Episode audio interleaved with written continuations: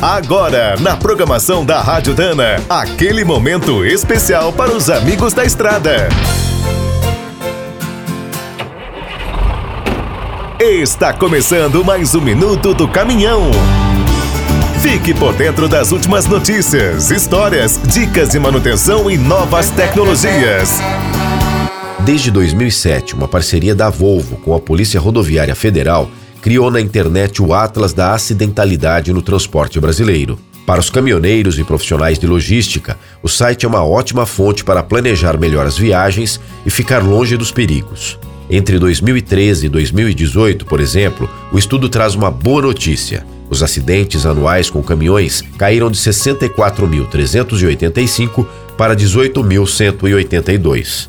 Mas, mesmo assim, alguns trechos exigem uma atenção redobrada, como as BRs 251 e 381, quando atravessam o estado de Minas Gerais. O Atlas também destaca o grande número de acidentes com veículos de carga no Paraná, principalmente na BR 376 e no início da 277. Outra rodovia complicada é a BR 101, que corta o país de norte a sul. O maior perigo está na região de São José, em Santa Catarina. Na BR-116, os quilômetros ao redor das cidades de Belém e São Paulo lideraram as estatísticas de acidentes nos últimos anos. Para encarar esses trechos, é importante estar bem descansado, se alimentar melhor e, quando for possível, passar durante o dia. Os dados completos e os resumos publicados no início de cada ano estão disponíveis no site www.atlasacidentesnotransporte.com.br.